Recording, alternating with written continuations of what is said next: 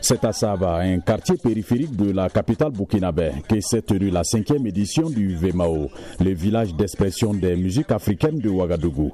Plusieurs musiciens se sont succédés sur la scène, à la joie des milliers de spectateurs venus vivre les rythmes africains. Lazare Ouedraogo est un festivalier. En tout cas, c'est intéressant vu il y a des artistes un peu compétents partout et puis on nous promet encore des, artistes, des prestations en live. Vu, ce qu'on vient de voir tout de suite, en tout cas, on est enjaillé. En tout cas, c'est très bien.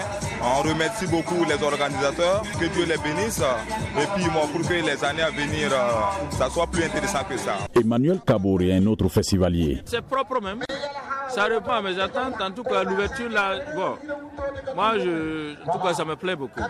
Parce que euh, depuis que je suis arrivé, je vois que, en tout cas, sur le podium, tous les artistes qui, sont, qui sortent là, en tout cas, c'est les artistes locaux.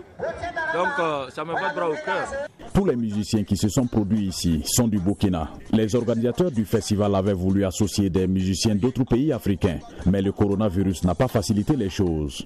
Saint-Pierre Sabadogo est le chargé de communication du VMAO. Le VMAO a pour objectif de promouvoir la culture africaine dans toute sa diversité. Voilà pourquoi nous l'avions nommé euh, le village d'expression des musiques africaines de Ouagadougou.